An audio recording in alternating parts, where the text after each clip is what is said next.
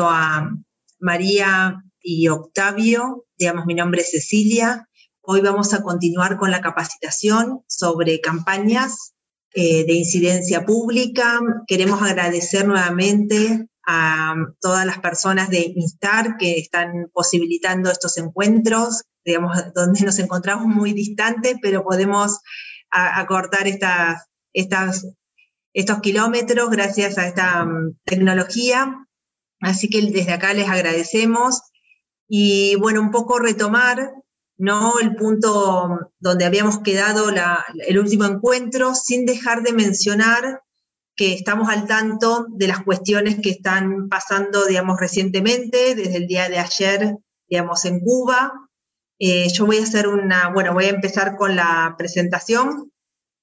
Eh, digamos, nosotros queríamos hacer esto de planificar, digamos, la campaña, digamos, tener en cuenta las, las cuestiones relativas a lo que era, digamos, el lenguaje, digamos, cómo se estructuraba la campaña, pero dados, digamos, lo que nosotros estamos percibiendo desde acá, dijimos, bueno, vamos a volver a focalizar en las cuestiones atendientes a estrategias y tácticas, percepciones, y mm, vamos a hablar obviamente de las campañas, pero por eso nos, digamos, hicimos como un, replanteo de la capacitación del día de hoy.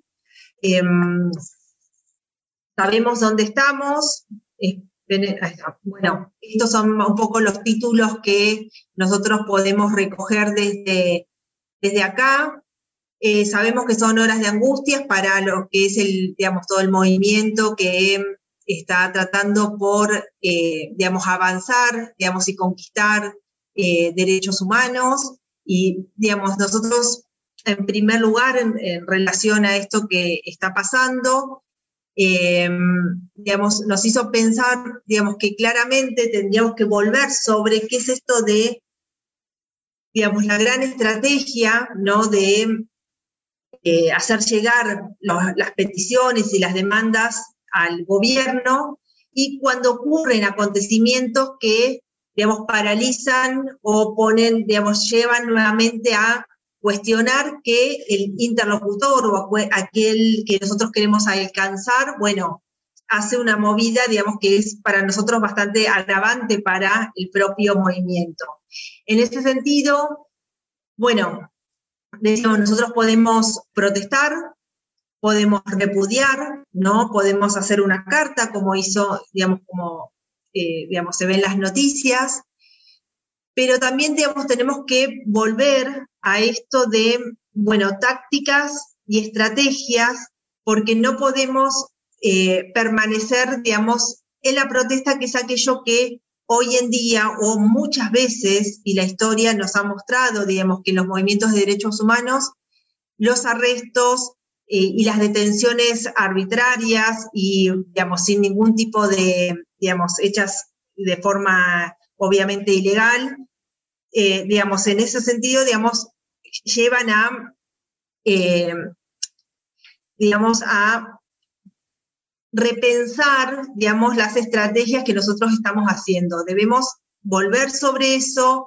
Entonces dijimos, bueno, vamos a volver a pensar cómo podemos, eh, digamos, salir de la, el juego, el mismo juego que se repite, que es protestas, indignaciones, repudios, arrestos, ¿no? Ese juego de protestas, repudios, indignaciones y luego arrestos, digamos, ese que nosotros queremos evitar, ese que empezamos diciendo desde el inicio, que son esos juegos o esas interacciones, para no llamarlos juegos porque puede ser, digamos, mal tomado, digamos, que son interacciones que a nosotros nos, eh, nos paralizan. Tenemos que lamentablemente, digamos, en todos los momentos, tener, volver sobre esa cuestión más global, por eso hablábamos de macro escenarios o macro encuadres que nos permiten saber que muchas veces vamos a tener que innovar y vamos a tener que volver a pensar nuevas tácticas porque es un camino bastante largo el que tenemos que transitar.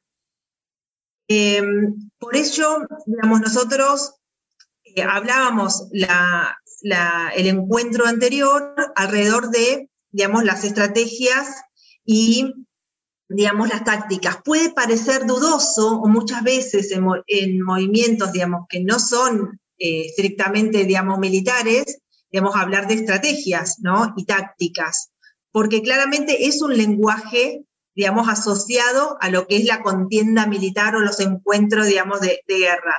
Digamos, pero lejos de ello, a lo que nosotros nos permite es a, digamos, diseñar, digamos, una planificación. Cuando nosotros entonces hablamos de estrategias y tácticas es porque decimos que la campaña tiene que estar planificada, ¿no? Y, digamos, y esto, que puede ser bastante extraño, es lo que nos ayuda, digamos, a ampliar nuestro eh, campo de conjunto de herramientas o repertorios de la contienda, digamos, eh, social o de la protesta social. Lo que nosotros queremos hacer es construir, ¿no?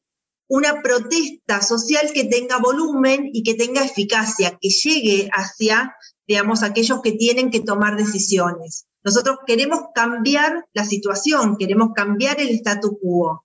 Y para ello, digamos, tenemos que fortalecer y darle volumen a aquellos que apoyan, ¿no? Que, que pueden ser hoy observadores y que tienen que pasar a ser participantes o tienen que estar aliados de nuestras causas.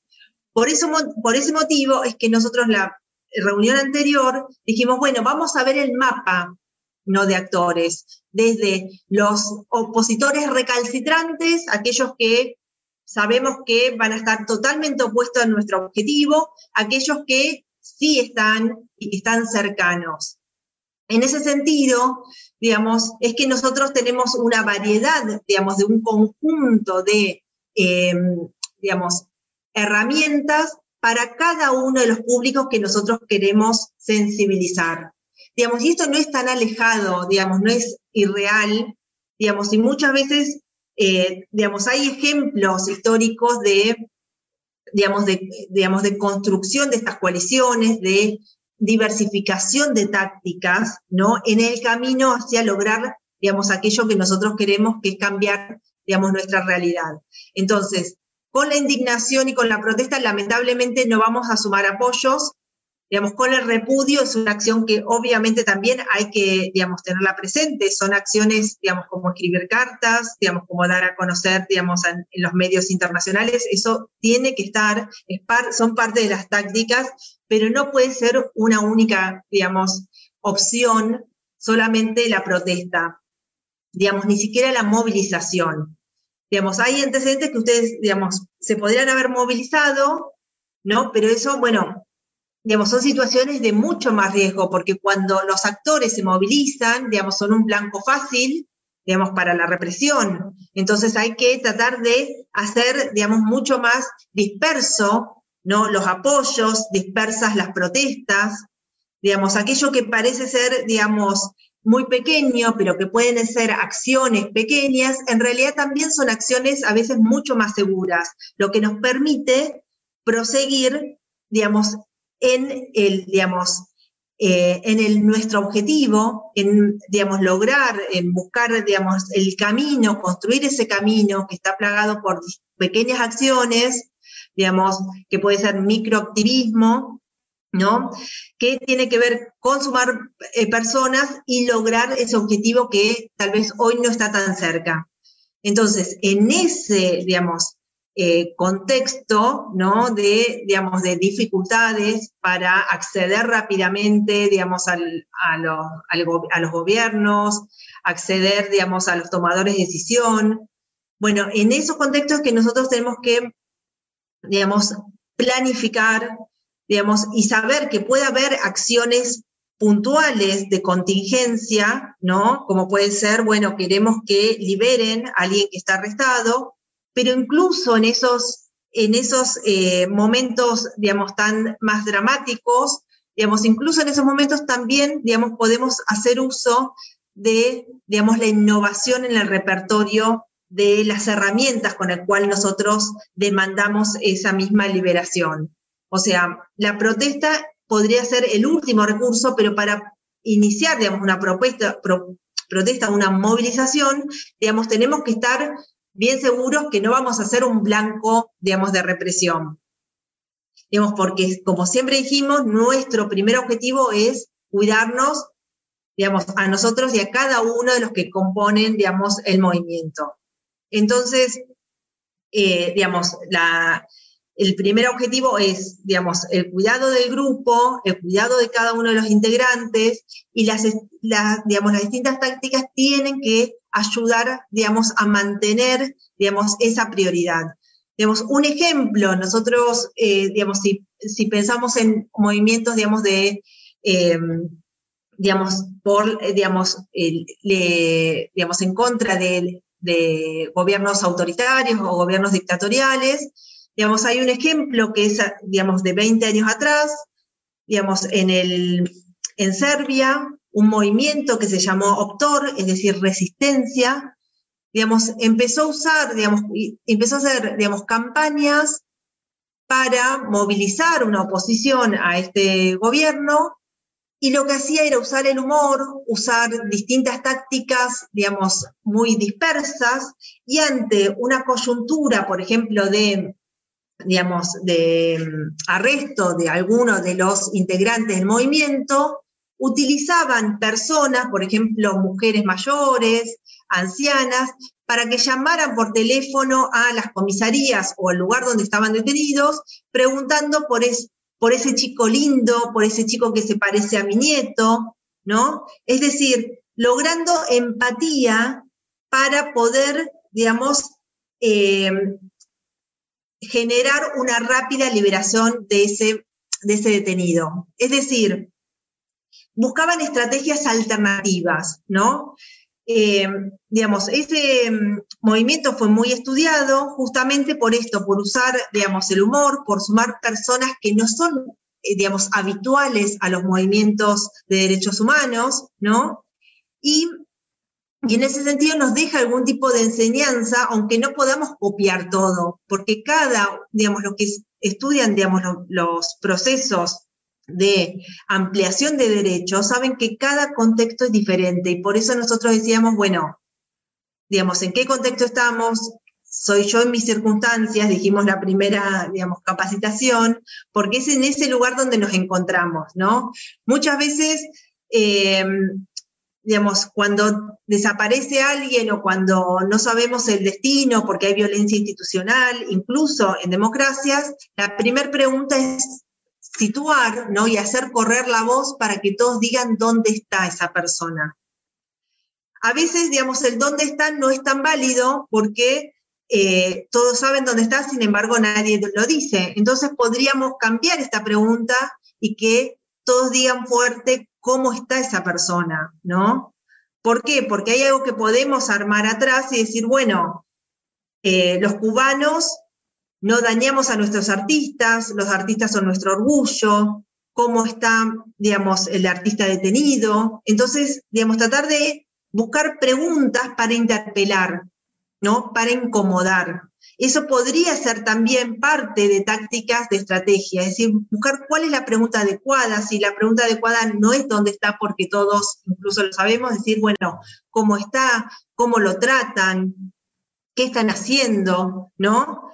Digamos, amplificar digamos, las preguntas, porque, digamos, a alguien esa pregunta le tiene que llegar en primer lugar. Entonces, hacer campañas con preguntas también puede ser, digamos, una táctica eh, digamos, puntual para sensibilizar algún tipo de grupo, porque como dijimos la otra vez, digamos, el encuentro anterior, dijimos que todas las tácticas no sirven para todos los grupos. Entonces teníamos tres enseñanzas, ¿no? Una, que si teníamos una selección limitada de tácticas, íbamos a llegar a un conjunto limitado de eh, participantes o de interesados o de, digamos, personas que podríamos haber movilizado para nuestra causa.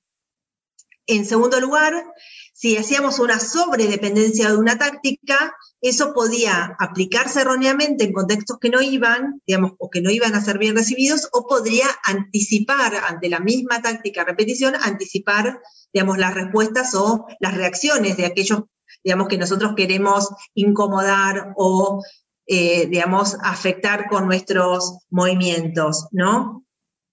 Y, digamos, en ese sentido, digamos, lo último que no, digamos, no queremos hacer es que, digamos, que seamos previsibles, ¿no? Para que podamos ser, de alguna manera, eh, digamos, acorralados o no quedarnos siempre en el mismo lugar y no poder expandir nuestro movimiento. Entonces, en base a esas tres cuestiones es que nosotros eh, hoy vamos a avanzar, ¿no? Decir, bueno, volvamos sobre ese mapa de actores, ¿no? El mapeo de actores, volvamos sobre las tácticas. Sabemos que las tácticas no sirven para todos, sabemos que tenemos que innovar, digamos, sobre todo, porque no es tan sencillo sumar eh, apoyos y en ciertos momentos, eh, digamos, aquello que es obvio, ¿no? Como puede ser un acto represivo, digamos, un arresto, a muchas personas, digamos, evidentemente no los incomoda, digamos, o por lo menos no los pasa la acción, los sigue dejando en observadores. Entonces decimos, bueno, ¿de qué manera podemos sacar a las personas como observadoras y transformarlas en este momento, que es lo crucial, digamos, ante situaciones de arresto, en protectoras, ¿no? Porque lo que nosotros queremos hacer ahora es buscar, por ejemplo, ante situaciones de arresto, una liberación, una protección de la persona que está arrestada. Esos serían, digamos, los objetivos concretos. No sería seguir, digamos, demandando o, digamos, eh, digamos, un objetivo mucho, digamos, más de mayor alcance, de mediano o de largo alcance. Entonces, un poco tiene que ver con esto, digamos, la, introducción y la bienvenida, digamos, a la capacitación de hoy, porque sabemos que estamos en una situación, digamos, crítica, pero seguramente, digamos, que también, digamos, va a pasar y que va a permitir continuar, ¿no? En, digamos, los requerimientos y los objetivos que tiene el movimiento. Octavio, no sé si seguís vos. Hola, ¿cómo están? Buenas tardes eh, a todas y a todos, a las personas que están acá en Zoom y los que tal vez nos vean más, más tarde en Facebook. Eh, bueno, como dijo, como dijo Ceci, nosotros estamos, seguimos la situación de cerca y por eso hicimos, recalculamos un poco nuestra presentación eh, de hoy y nosotros les queríamos hablar y recapitular un poco sobre, en base a lo que les dijo Ceci, yo les quería hablar de percepción. De percepción más bien, digamos, eh, percepción global, en este sentido, que es comprender eh, qué, tenemos, qué percepción tenemos nosotros de nuestro movimiento, de nosotros mismos, ¿Qué percepción tienen estos opositores declarados o estos opositores no declarados eh, con respecto a nuestro objetivo y de nuestro movimiento? Y también cómo nos ve el resto de la población, cómo nos percibe esas personas que nombraba Ceci como eh, observadores, que nosotros queremos que se transformen en, apoyos, en apoyos visibles, en, garantes de nuestras demandas entonces, por eso había que también relacionar esta percepción con, eh, con la definición del problema y con el mapeo de actores. ¿no? Nosotros habíamos visto la vez pasada que, por lo general, eh, nos enfrentábamos a una situación que caratulábamos o percibíamos como no satisfactoria o insatisfactoria, y eso nos movía a eh, intentar modificar el status quo. ¿No? El status quo ese que tal vez yo no, sé, no lo dije o no lo recalqué suficientemente la vez pasada, tiene, tiene beneficiados. Entonces nosotros cuando intentamos modificar este status quo siempre modificamos una situación dada de poder a través de la cual hay eh, personas beneficiadas, ¿no? Y un poco eso es de lo que se trata de la, la percepción.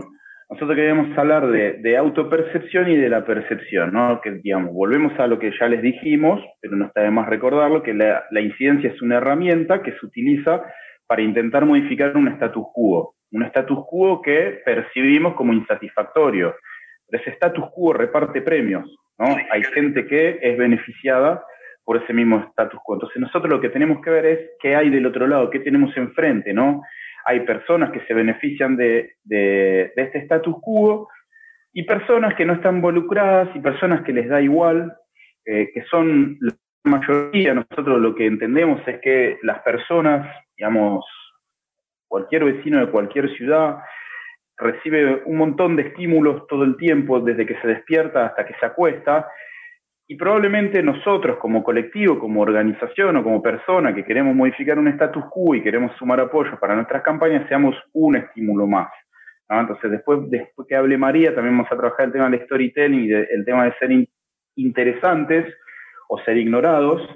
Y por eso es importante también ver cómo nos percibimos nosotros, ¿no? Cómo nos autopercibimos como movimiento y como colectivo y ver si todos tenemos eh, si todos tenemos los mismos objetivos, porque así como nosotros, cuando hablen con María, trabajen con María el tema de conseguir, eh, de conseguir apoyos o de ver qué fracturas hay en este, entre comillas, oficialismo para intentar meter una cuña y, modificar ese status quo, si nosotros también tenemos fisuras eh, en cuanto a autodefinición o en cuanto a la percepción de esta, de esta situación insatisfactoria, porque digamos, nosotros podemos entender que estamos de acuerdo con una situación que no nos gusta los caminos y recorridos y las soluciones eh, son muy distintas, ¿no? Entonces también eso es importante.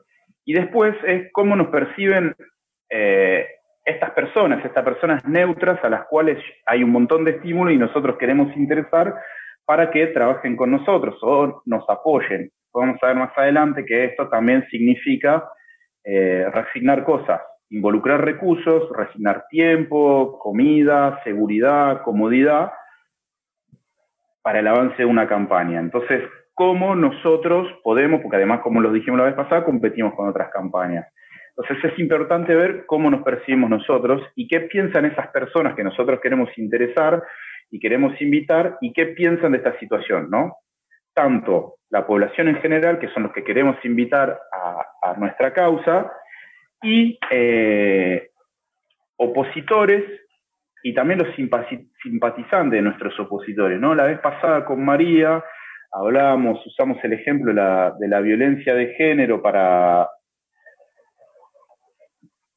de la violencia de género para ejemplificar el mapeo de actores y uno de los actores era la policía. Entonces, tal vez qué papel cumple la policía, ¿no? La policía qué va a hacer? Se supone que, diré, oficialmente en los papeles debería recibir la renuncia, debería contener a, la víctima de violencia de género, pero lo que nosotros vemos muchas veces y en esa percepción es que las respuestas pueden ser el domingo no tomamos denuncias, vuelvo mañana, eh, estoy hablando de ejemplos concretos que, sabemos que existen, de, y bueno, a veces los maridos se embriagan y, se ponen así, hay que tener paciencia, eh, digamos, por eso saber cómo nos perciben todas estas personas que están dentro de eh,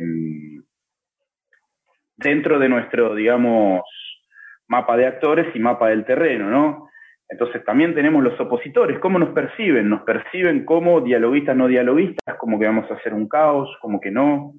Eh, ¿Qué piensan de nosotros? ¿Que queremos ocupar su lugar o que podemos llegar a un acuerdo y un entendimiento con ellos? Entonces, estas son todas preguntas que hay que hacer y que hay que trabajar al mismo tiempo que la definición del objetivo y de cómo llegar a ese objetivo. Otro de los temas es, digamos, eh, en conseguir apoyos, es entender cómo también todo el entorno nos percibe, ¿no? Y el entorno puede ir desde lo internacional, lo vimos con, con los ejemplos de los diarios al principio, puede ser el local, puede ser el de una ciudad, puede ser más de nicho dentro de, no sé, el colectivo de artistas cubanos, podría ser. Y entonces eso también va definiendo eh, la manera que nos, van a, que nos van a brindar apoyo o no nos lo van a dar o se lo van a dar a tal vez eh, otra causa, ¿no? Entonces eso es, es, es muy importante a la hora de entender y de percibir en qué escenario estamos, y por eso la vez pasada también les hablábamos un poco de que está bien, hay que trabajar sobre una foto, pero entender el video. Eh, con respecto a las preguntas que debemos hacernos, digamos, son un poco preguntas básicas, eh, que las ponemos a modo de guía para pensar, pero ustedes van a saber eh, mejor, digamos, yo les, ponemos un estilo de preguntas como para que las puedan trabajar, pero hablemos de una situación insatisfactoria de X. Entonces, las personas creen como nosotros que esta situación es insatisfactoria. Bueno, ahí es sí o no. Digamos, si es no, no digamos, hay veces que también una de las partes cuando uno hace campaña y trabaja tema de incidencia es considerar el fracaso. Eh, y a veces el fracaso pasa por no hacer interesante la causa o por no contar de la manera adecuada la situación eh, insatisfactoria. Otra de las cosas importantes es eh, quién se beneficia y quién es perjudicado por este cambio en el status quo, ¿no? Digamos, los funcionarios que están en el organigrama desde lo más alto hasta lo más bajo, ¿quién se beneficia? Ahora hace poco tuvieron el Congreso del Partido Comunista, entonces, ¿quién se benefició con esos cambios? ¿Cómo va a impactar eso en mi realidad? ¿Cómo impacta el decreto, creo que era 349? ¿De qué manera impacta? ¿Se implementó o no se implementó? ¿Lo usan como un látigo, como una amenaza para implementarlo más luego? Si nosotros seguimos protestando o no se va a implementar nunca. Entonces, bueno, estas son preguntas que hay que hacerse también. Luego, otra pregunta muy importante, que acá es donde entra también la forma de contar las historias, es, ¿las personas ven posible modificar esta situación? Eh, ¿Vale la pena para ellos? Porque para ellos, digamos, participar de una campaña es también eh, resignar, invertir recursos, que son recursos que son escasos, porque es el tiempo, estar con amigos, estar con la familia, estar tranquilos, eh, lo que se les ocurra, digamos. Nosotros partimos de la base que una persona quiere transitar su vida con la mayor con la menor cantidad de problemas posible, levantarse, trabajar, volver, estar con su familia y demás, ¿no? Entonces, si nosotros no logramos convencer de que la situación es insatisfactoria, no lo logramos convencer de que esta situación se puede cambiar, es difícil. Digamos, el cerebro del hombre, hay estudios neurocientíficos que hablan de, una resistencia al cambio y que por lo general en temas de política y políticas públicas es como Vox Populi que, digamos, que no sea cierto que nada cambia. Entonces también eh, con eso eh, tenemos que tenemos que lidiar, ¿no? Eh, teníamos un ejercicio digamos que también es un lindo ejercicio que lo habíamos propuesto como para mostrarle algunos ejemplos de pensar, como se dice en inglés, fuera de la caja, de pensamiento lateral, eh, pero me, parece lo vamos a saltear y vamos a ir directamente con, con, María para hablar de tácticas y estrategias o por la falta de tiempo. Y si más adelante tenemos tiempo, nos sobran unos minutitos, tal vez no están interesados en hacer preguntas, no pueden hacernos preguntas, volvemos a este ejercicio de pensamiento lateral pero con esto, digamos, tengan en cuenta que es importante la percepción que tienen de ustedes, ustedes mismos, el resto y esas personas, entre comillas, neutras que nosotros queremos interesar. Y en base a eso se podrán delinear estas tácticas y estrategias. Eh, sin más, los dejo con María, que les va a hablar de, tácticas y estrategias. Les agradezco la atención, perdón si fui un poquito rápido, pero no me da, me da un poquito de temor que nos quedemos sin tiempo y un fuerte abrazo a la distancia. María. Bueno, justo se me parece que se desconectó María. Eh, habrá tenido algún problema con internet. Vamos a volver a este pensamiento, a ver, a ver, a ver, a ver si regresa. Bueno, les voy a poner este problema y si María vuelve antes, les damos, le damos la, la solución luego. Este es un ejercicio, hay varios, podrán encontrar la solución en Internet obviamente. La idea es mostrar de que a veces todos los repertorios de acciones colectivas que nosotros usamos, tal vez por usar los mismos obtenemos los mismos resultados y sea un momento de dar, como dice María, ese giro de entre 160 y 180 grados. Eh, y acá hay un error, bueno, hay un error de tipeo, puede pasar. Cinco hombres iban juntos por un camino en el campo y comienza a llover, ¿no? Entonces, cuatro de ellos apuran el paso y el quinto no hace eh, ningún esfuerzo para darse prisa. Sin embargo, se mantiene seco mientras que los otros cuatro se mojan. Los cinco arriban a destino juntos. ¿Cómo pudo ser? Una de las notas mentales es que para trasladarse solo contaban con los pies, digamos que solamente podían caminar. Eh, por lo que veo está Salomé nada más. No sé si queremos, ahí volvió María. Bueno, escúchenme, hagamos así, se lo dejamos para el Facebook. Nosotros no vamos a poner la respuesta a este interrogante y la posteamos en unos días en, en los comentarios de Facebook y si tienen mucha ansiedad lo pueden googlear, van a encontrar la respuesta. Bueno, María, te dejo con. Muchas gracias. Con la gente. Gracias, Octavio. Disculpas, eh, para que sepan también, acá se cae internet todo el tiempo. Eh, bueno, retomando un poquito, digamos, eh, lo, que se vino diciendo hasta ahora, quiero destacar lo importante que es pasar, digamos, al, al, papel y al lápiz. ¿sí? Cuando nosotros planificamos una, una campaña de incidencia, cuando planificamos acciones de incidencia, y eso es lo que vamos a trabajar ahora en unos minutos, esto de pasar a la acción, ¿sí? Es importante, digamos, eh, dibujar estos mapas, así como, digamos, los, los navegantes hace algunos siglos atrás, digamos, dibujaban mapas, porque cuando uno conoce por dónde está el camino, digamos, es más fácil llegar, eh, si no, siempre va a haber dragones del otro lado, ¿no es cierto? Eh, cuando no conocemos a dónde estamos yendo, siempre la, posibilidad son estos dragones, digamos, del otro lado. Entonces, nosotros fuimos, digamos, paso a paso, digamos, eh, la metodología que nosotros les propusimos desde el primer encuentro, digamos, eh, consiste en una serie de pasos. El primer paso era justamente identificar, digamos, este problema. El segundo paso fue definir nuestra visión, es decir, bueno, cómo sería el mundo si este problema, digamos, no existiera, ¿sí? Eh, para poder, digamos, empezar a entender, digamos, dónde estamos nosotros, ¿sí? Y acá un poco lo que utiliza esta metodología, digamos, eh, son los preceptos de, de, Sun Tzu, digamos, que dice, bueno, eh, conócete a ti mismo y conoce a tu enemigo, ¿no? Bueno, tenemos que conocer a nosotros mismos, quiénes somos nosotros, quiénes somos nuestros recursos y también, bueno, quiénes son nuestros oponentes. Y para eso dijimos, bueno, vamos a hacer un mapa de actores, ¿sí? Donde eh, podamos identificar aquellos eh, digamos, personajes principales. El ejemplo que habíamos utilizado era un tema de violencia doméstica, donde los personajes principales era, digamos, eh, eh, el matrimonio, el esposo y la mujer, ¿sí? los actores siempre son personas, dijimos, si son organizaciones tenemos que poner las personas dentro de estas organizaciones porque no podemos trabajar, digamos, con una organización, necesitamos saber con quién tenemos que hablar, a quién vamos a apuntar, ¿sí?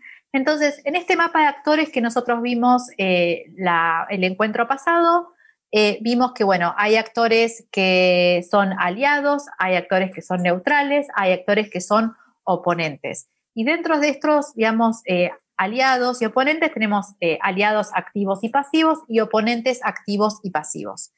esto es importante, dibujar todas estas relaciones, este quién es quién, cuál es la relación que tenemos con cada uno de ellos, eh, ¿Por qué? Porque esto nos va a salvar nosotros eh, eh, el tiempo de golpear puertas donde sabemos que no nos van a atender, pero también de poder identificar otros colectivos a los que podemos sumar a nuestra causa. Lo que nosotros queremos hacer siempre, siempre, siempre, siempre es sumar más apoyo a nuestra causa. Todo el tiempo nuestras acciones tienen que estar orientadas a sumar más apoyo a nuestra causa, a movilizar más gente a favor de nuestra causa. Entonces tenemos que ir con una propuesta, como decía Octavio, que les resulte interesante. Ahora vamos a ver, les comparto un minuto. Vamos rapidito. Sí, eh, en la planificación de nuestra eh, campaña, nosotros vamos a tener que definir eh, este mapa de actores. Y después, bueno, ¿cuáles son estas acciones? Digamos, ¿Cómo empezamos a definir estas acciones? El ejercicio que nosotros siempre recomendamos es hacer una lluvia de ideas. ¿Cómo hacemos esto? Decimos, bueno, ¿qué se nos ocurre? Todo lo que se nos ocurra lo vamos anotando, ¿sí? Todo lo que, no hay respuestas que estén mal. Eh, quiero, digamos, no sé, traer un cohete, digamos, de la luna, digamos, que con mensajes de amor y paz hacia Cuba pongámoslo. Después vamos a ver si eso es factible o no y si tenemos los recursos o no para hacerlos. Pero en esta primera instancia tenemos que definir todas aquellas acciones posibles que nosotros identificamos para lograr nuestro objetivo. ¿sí? Entonces, nosotros en, este, en, esta, en esta definición de estrategias, ¿sí? en función de nuestro problema que identificamos al principio, vamos a determinar un objetivo que tiene que ser inmediato, ¿sí? Que de forma inmediata, digamos, le dé respuesta a nuestro problema. Sí, y acá tenemos que ser muy, muy cautelosos también, porque eh, siempre cuando estamos en una situación de crisis, también nuestro objetivo puede ser, bueno, eh, digamos, que se consiga la libertad de las personas que hoy no la tienen. Y este es mi objetivo de corto plazo. Pero tal vez nuestro objetivo, digamos, va un poco más allá de eso, ¿sí? Es que deje de haber, digamos, detenciones arbitrarias, ¿sí? Y acá, digamos, lo interesante es que cuando pensamos en un objetivo que engloba a otros colectivos, ¿sí? Tal vez eh, los artistas, digamos, no son el único blanco de detenciones arbitrarias por parte del Estado, podemos empezar a sumar otras personas que también sufren estos mismos, digamos, este, digamos, eh, enfrentamientos, ¿sí? Eh, estas mismas, digamos, eh, libertades coartadas, sí, que nosotros, y podemos sumar esos apoyos también. ¿sí? Sin olvidarnos que las víctimas de todo esto también son, como les decía, digamos, Cecilia al principio, a ver, son nietos, son sobrinos, son hermanos de otras personas, pues esto puede generar esta empatía, ¿sí? Entonces, lo que vamos a hacer es, vamos a empezar a definir este objetivo inmediato, el blanco para este objetivo, ¿sí? El blanco en términos de, bueno, hacia dónde yo voy a apuntar estos esfuerzos, ¿no es cierto? Y la táctica o tácticas que vamos a implementar para lograrlo. Estas tácticas o tácticas son estas acciones, ¿sí? Y ustedes me dirán, bueno, María, ¿por qué no me decís cuáles son las tácticas y las implementamos? Bueno, porque justamente las tácticas dependen de cada situación. No hay dos situaciones iguales, no hay dos tácticas iguales. Y aparte, así como ustedes tienen, digamos, este aprendizaje, digamos, dentro del activismo, también del otro lado, ¿sí? Desde las fuerzas gubernamentales, desde estas fuerzas, digamos, que cercenan estas libertades individuales, también hay un aprendizaje. Entonces dice, bueno, salen a, a decir algo de nosotros, nosotros vamos a la televisión pública y hablamos mal de ellos. Entonces, ellos también aprenden a ir contra, digamos, los movimientos de derechos humanos. Entonces tenemos que, cuanto más innovadoras sean estas tácticas, cuanto menos aprendizaje haya sobre esto del otro lado, también eh, la eficiencia, eficacia de estas puede ser mayor o el impacto puede ser mayor porque no están preparados para esto, ¿sí? Si nosotros vamos y hacemos una demostración en el medio de la calle, así una movilización con personas, ya saben, ya están acostumbrados a eso y ya saben qué es lo que tienen que hacer. Entonces tenemos que ir con estrategias innovadoras, ¿sí? Em, una táctica o tácticas, digamos, puede ser llevada adelante como con un montón de otras tácticas, ¿sí? Em, pero lo importante acá, y esto es clave, digamos, que haya un trabajo, digamos, dentro del grupo, es que estas tácticas tienen que estar en función, digamos, de una estrategia que sea consensuada, sí, por el colectivo. Es decir, que esta estrategia estén todos de acuerdo, todos tienen que estar de acuerdo en que esta es la mejor manera, ¿sí?, de lograr el objetivo, ¿sí? El objetivo tiene que ser un objetivo eh, en el corto y mediano plazo, ¿sí? Eh, y es por eso que uno dice, bueno, ¿por dónde vamos a empezar? Entonces se selecciona un blanco, se selecciona una táctica, digamos, que pueda lograr un avance con respecto al objetivo planteado, ¿sí? Eh, es importante, digamos, que los objetivos que nosotros elijamos desde este, digamos, punto de arranque, digamos, para pasar a la acción, tienen que ser específicos, ¿sí? No puede ser, eh, digamos, terminar con el hambre del mundo, tiene que ser muy específico, tiene que ser tan específico como eh, lograr algún cambio, digamos, en una legislación puntual, tiene que ser tan específico como, digamos, eh, no sé, que se frenen las detenciones arbitrarias, muy específicos. Tiene que ser medible. Yo me tengo que dar cuenta si yo logré mi objetivo o no. ¿Sí? Tiene que ser factible, relevante o realista. Esto es decir que yo tendría que saber si puedo lograrlo o no. Por ejemplo, si mi objetivo, digamos, es preparar un pollo al horno esta noche, o sea, yo tengo que saber que puedo ir, salir de mi casa, comprar un pollo y tener gas para cocinarlo, ¿sí? Ahora, si estoy en medio de un desierto y no hay ningún pollo, no es realista que yo piense que pueda hacer esto, ¿sí? Eh, y después tiene que contar un marco temporal, es decir, que este objetivo tiene un tiempo y tiene un espacio. Esto lo voy a lograr en este lapso de tiempo, ¿sí? Cuando planificamos esta campaña, sí, vamos a desarrollar lo que se llama un plan para tomar acciones. Nosotros sabemos muchas veces que esto de, bueno, de escribir y, desarrollar acciones y hablar de tácticas y estrategias, sí, suena un poco como a campo de batalla. Pero la realidad es que las batallas se planean, sí, y por eso se ganan, y las campañas también se planean, y también por eso, digamos, logran sus objetivos. ¿Sí? Entonces, ¿Qué es lo que vamos a hacer? Bueno, utilizando todas estas cuestiones que vinimos trabajando antes, yo ahora les voy a presentar una serie de plantillas, sí que nos van a ayudar a, organizar un poco el trabajo este de pasar desde la idea al papel y a organizar estas acciones.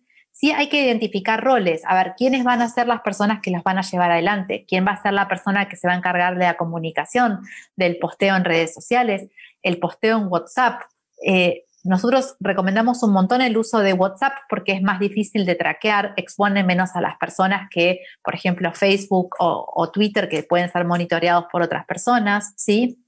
Eh, también da cuenta de quién es responsable de cada cosa, ¿sí? Entonces, eso también genera, eh, digamos, eh, digamos, la posibilidad de que si una persona no hace algo, bueno, como decir, bueno, estás con nosotros, no estás con nosotros, por ahí darse a otra persona que tenga más recursos o más tiempo. También nos da una posibilidad de evaluar los riesgos y oportunidades. ¿Por qué es importante esto de calcular los riesgos y oportunidades? Porque, bueno, tal vez, eh, no sé, hacer un gran graffiti en el medio de una plaza eh, nos parece una idea genial, pero hay un montón de riesgos con esto, que más gente, digamos, caiga presa. Y esto es algo que nosotros no queremos. Entonces, tenemos que evaluar esto, digamos. Eh, concretar este objetivo, digamos, ¿vale la pena el riesgo? ¿Sí? Y obviamente, digamos, determinar una línea de tiempo para la implementación de esto, ¿sí? Eh, yo ahora les voy a presentar, digamos, unas plantillas, digamos, en la que ustedes van a eh, plantear, digamos, diferentes cuestiones, ¿sí? Van a plantear un objetivo, ¿sí? El objetivo va a ser específico, va a ser medible, va a ser relevante y limitado en el tiempo, ¿sí? Así va a ser mi objetivo, ¿sí? Y otras preguntas que van a guiar mis acciones, ¿sí? No se preocupen por copiar en este momento a las personas que nos están siguiendo en este momento en Facebook eh, de, manera, eh, digamos, sincrónica. Les pedimos, si quieren, tienen preguntas, las pueden poner como comentarios y nosotros las vamos a tratar de ir respondiendo eh, durante esta charla, ¿sí? Así que adelante. Las preguntas son, bueno, ¿qué recursos tenemos? Recursos financieros, económicos, recursos humanos, ¿sí? ¿Cuáles son nuestros aliados? Es súper importante identificar otros aliados, ¿sí? Eh, nosotros tenemos un problema que tenemos, digamos, hay artistas que fueron detenidos, ¿sí? Que han sido, digamos, privados de su libertad. Ahora bien, tal vez hay otros o sea, otros colectivos dentro de, Cuba, ¿sí? que se enfrentan a las mismas dificultades, ¿sí? y todos buscan lo mismo, que no haya más arrestos arbitrarios. ¿sí? Entonces, bueno, ¿cómo podemos sumar, digamos, estos otros colectivos? ¿sí? ¿Qué recursos necesitamos? ¿sí? Sabemos los que tenemos, ahora tenemos ¿Qué necesitamos? Necesitamos más dinero, necesitamos más personas, necesitamos otros aliados, ¿sí? Eh, dijimos al principio que tenemos que conocernos a nosotros mismos. Estas preguntas que yo les comenté recién tienen que ver con conocernos a nosotros mismos, pero también necesitamos conocer a nuestros oponentes. ¿Sí? Entonces, en este sentido, bueno, ¿qué riesgos identificamos que están relacionados a nuestros oponentes? ¿Sí? ¿Qué oportunidades identificamos relacionadas a nuestros oponentes? ¿Sí? Eh, tal vez hay oportunidades políticas que nosotros nos vimos, tal vez hubo un cambio, sí, de personas en algún puesto clave y es una persona nueva que nosotros podemos eh, ir a interpelar, sí, y podemos sumarla, digamos, como aliados. Eh, ¿Qué desafíos relacionados a la gente, los grupos y las instituciones hemos identificado que pueden impactar la implementación y el marco temporal? Es decir, eh, a veces, digamos, surgen situaciones muy puntuales. No sé, otro brote, digamos, de coronavirus pone a todo el mundo, digamos, en toque de queda, ¿no es cierto? Eh, hay algún colectivo, digamos, que ha tenido otro problema y ya no puede sumarnos más nuestro apoyo, o hay algún colectivo que de pronto, digamos, sufre lo mismo que nosotros y de pronto puede volverse, digamos, nuestros aliados. Sí que futuros eventos, en términos de oportunidades o desafíos, son importantes para que eh, digamos, las instituciones o los organismos, digamos, puedan, digamos, eh, impactar la implementación, digamos, de eh, nuestro, nuestro objetivo. Les doy un ejemplo. Por ejemplo, puede haber eh, algún festival, digamos, pronto, ¿sí? algún recital, ¿sí? algún evento público, que es una re buena oportunidad, digamos, para visibilizar, digamos, nuestros reclamos, ¿sí? ¿Qué aspectos políticos, sociales y culturales y económicos podrían impactar, digamos, en los grupos de instituciones identificadas y así como en la implementación y el marco temporal, digamos, de mi campaña de incidencia? Eh, acá, digamos, nos referimos a eh, hubo un cambio, digamos, en la clase política, hubo un cambio, digamos, eh, se sumaron otros colectivos, digamos, culturales o no. De pronto hay una mayor crisis económica, por ejemplo. De pronto, eh, no lo sé, pasó alguna situación, digamos, con mucha visibilidad que podemos relacionar con nuestro tema, ¿sí? O de pronto hay algún tema que toma precedencia, no sé, una inundación, por ejemplo, ¿sí? Después de haber, digamos, respondido, digamos, todas estas preguntas, ¿sí? Eh, vamos a poder evaluar, digamos, los objetivos y las tácticas, ¿sí? Para lograr nuestros objetivos, ¿sí? Y desarrollar así un plan de incidencia. Nosotros tenemos este objetivo, digamos, para este plan para tomar acción, ¿sí?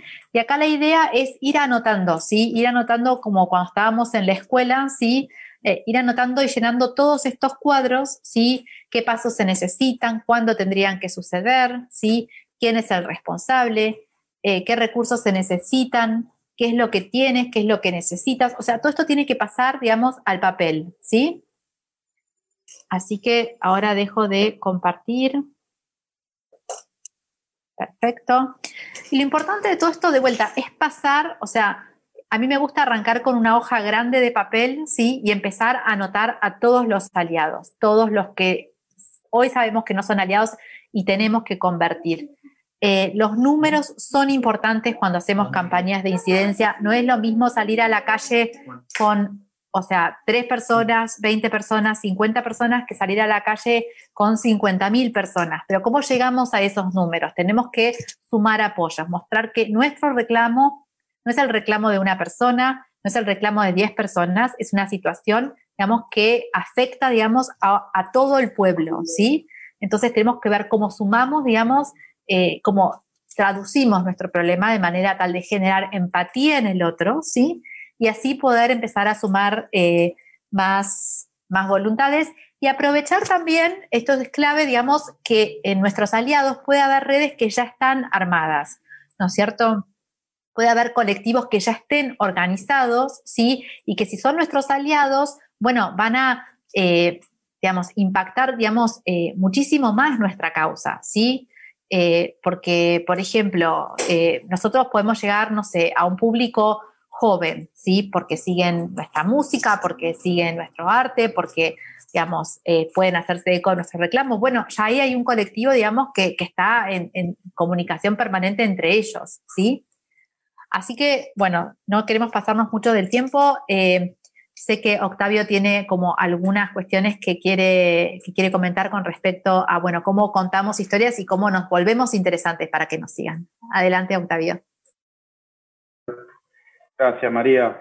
Eh, bueno, eh, básicamente lo que nosotros tratábamos de, de hacer es que a la hora de comunicar, es interesante eh, poder contar historias. Digamos, nosotros contamos historias hace miles de años, de hecho muchos de los libros que leemos en, las escuelas, muchas fábulas, son historias milenarias y, las historias nos hacen querer ver el final, ¿no? Llegar al final y nos hacen también empatizar, tiene algo de aspiracional y una campaña tiene que ser, eh, tiene que ser una historia, hay que transformarla en una historia, porque esto tiene varias ventajas. Es aspiracional, mejor recuerdo, permite conseguir más apoyos, permite simplificar, digamos, lo que se dice ser simple eh, nuestra historia, y desde el lado más neurolingüístico, neurocientífico, digamos, las, las áreas del, del, cerebro que se, que se activan cuando nosotros contamos historias,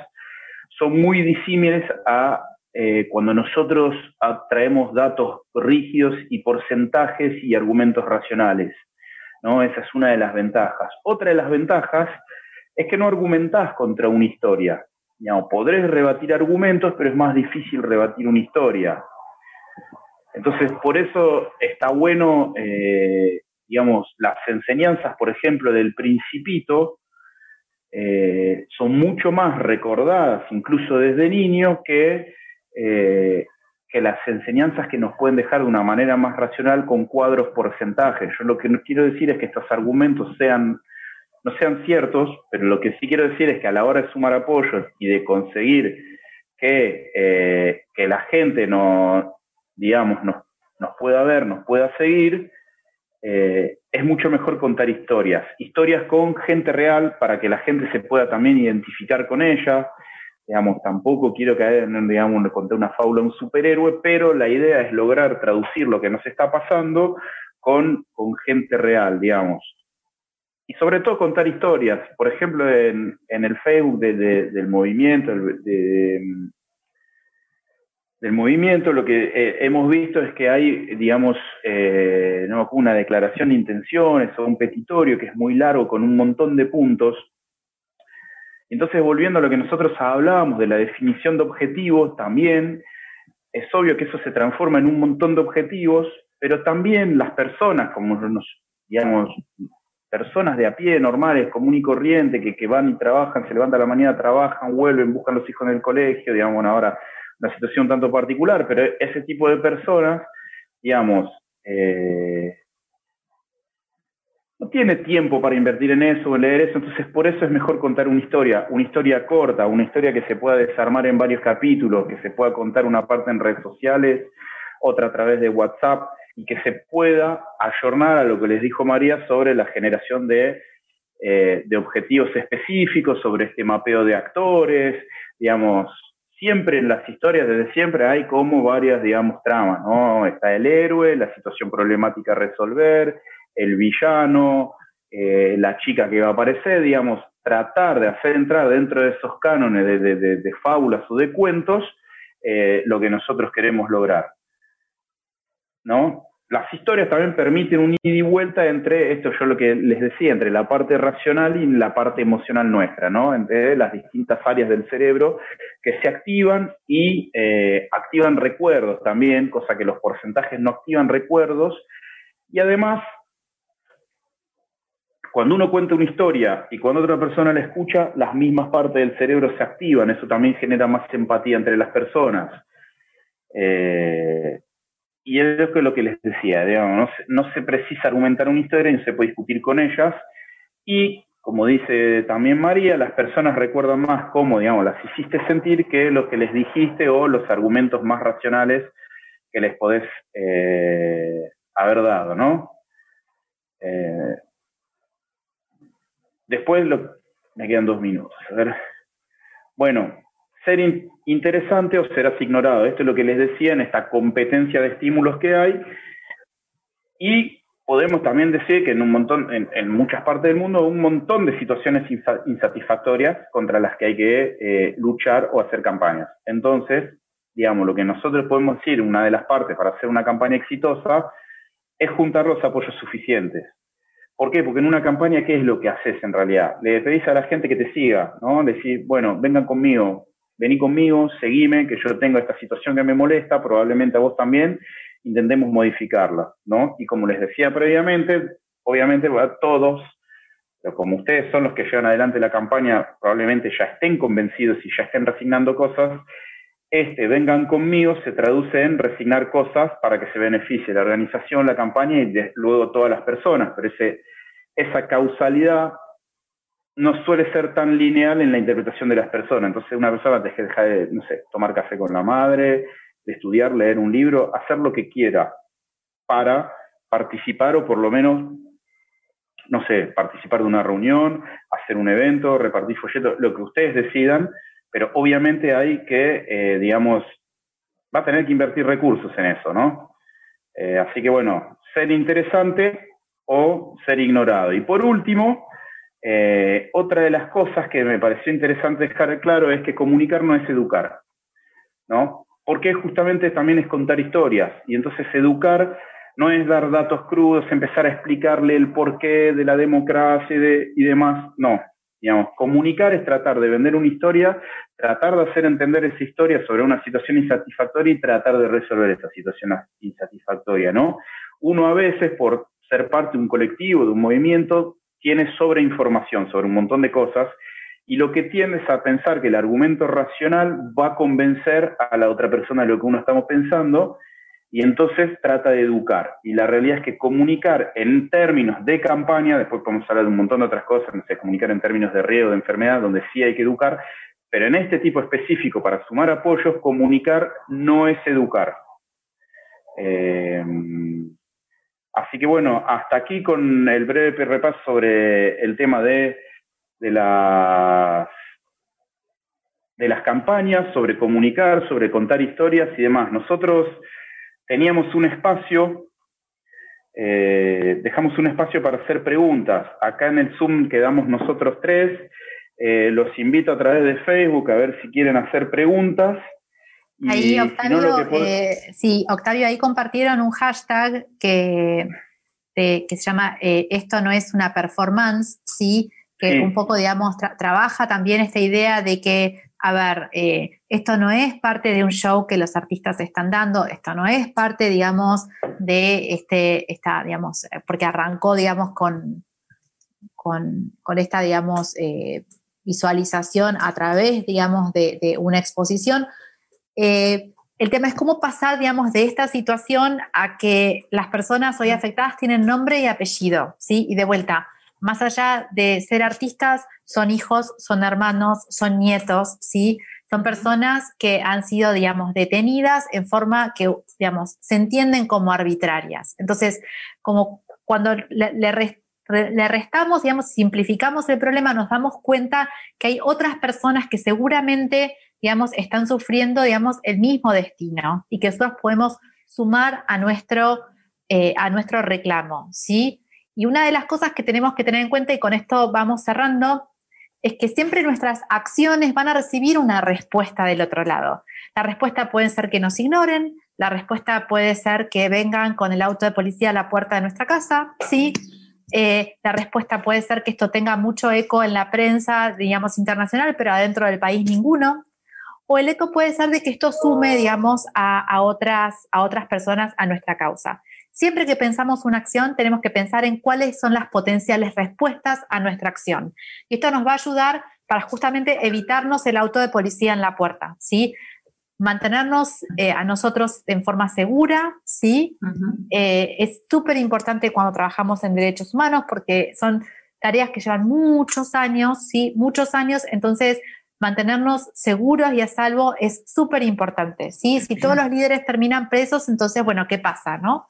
Eh, por eso es que necesitamos, eh, de vuelta, mantener la seguridad y pensar en que cuantas más personas nos sigan, eh, cuanto más las acciones justamente se vuelvan orgánicas y virales, ya no dependan de nosotros, también, digamos, el, el, blanco de que tenemos nosotros, digamos, también se va diseminando un poco entre otras personas y bueno, nos hace un poco menos vulnerables, ¿no? ¿Quieren agregar algo más, Cecilia, Octavio? Yo lo que les quería decir es que podían dejar también alguna preguntita ahí que nosotros contestáramos después por escrito cuando lo vean, digamos, a la gente que lo va a ver después en diferido.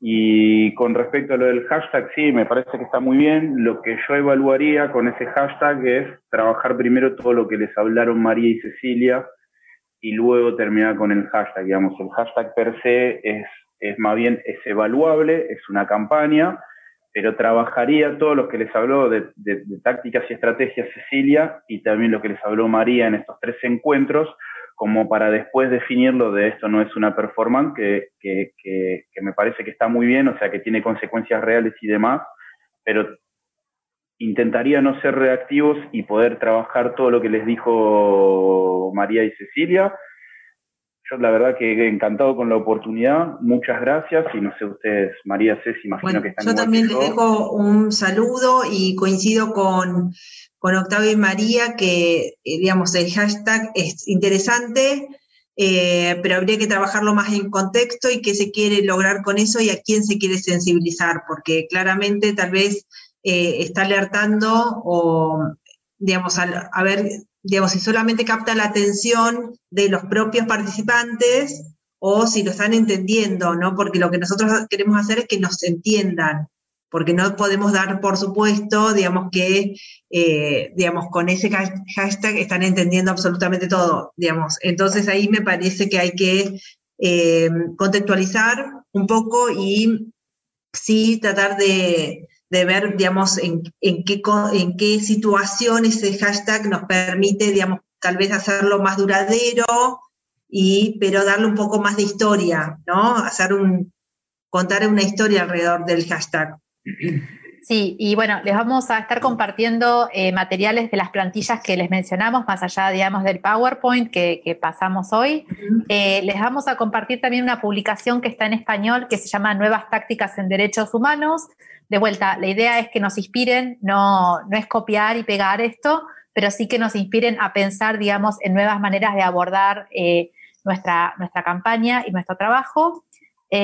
Y les dejo como el último, la última recomendación, cuando pensamos en hashtags o pensamos en, campañas así que tengan que ver desde lo comunicacional, eh, con la vecina al lado que tiene 75 años, ¿sí? Si ella lo entiende, entonces es que van bien. Si la vecina no lo entiende, es que tenemos que repensarlo de vuelta. ¿Dale? Bueno, les dejamos desde acá, Argentina, un abrazo grande y vamos a estar leyendo las preguntas en, Facebook, digamos, durante toda la semana, así que cuando sea que puedan mirar esto, anímense a contactarnos por esa vía. Muchas gracias.